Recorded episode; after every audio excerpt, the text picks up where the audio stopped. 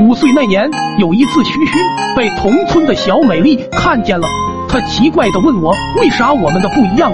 我严肃的告诉她，本来是一样的，可是每次小姐都要脱裤子，所以我就装了个把把上去，这样方便多了。小美丽这下急了，非得让我把这个把把给她，让我自己再另外装一个。我耐心的普及了她，这是用特粘胶水粘上去的。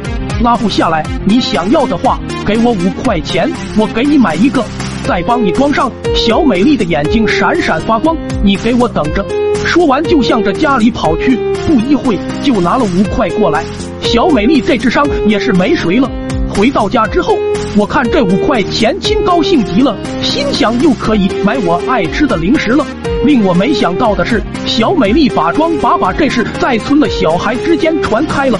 他们像找到救世主一样，争先恐后的向我走来，都求我一定要帮他们装个把把。我不含蓄的接受了他们所有的礼物，并告诉他们，因为是高科技，生产速度特别慢，等到中秋节才能弄好。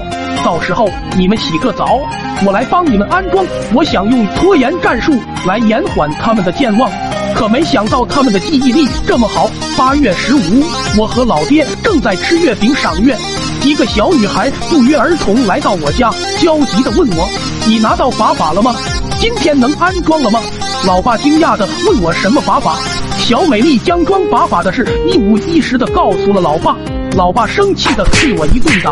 匆匆数年后，每个小孩都长大了。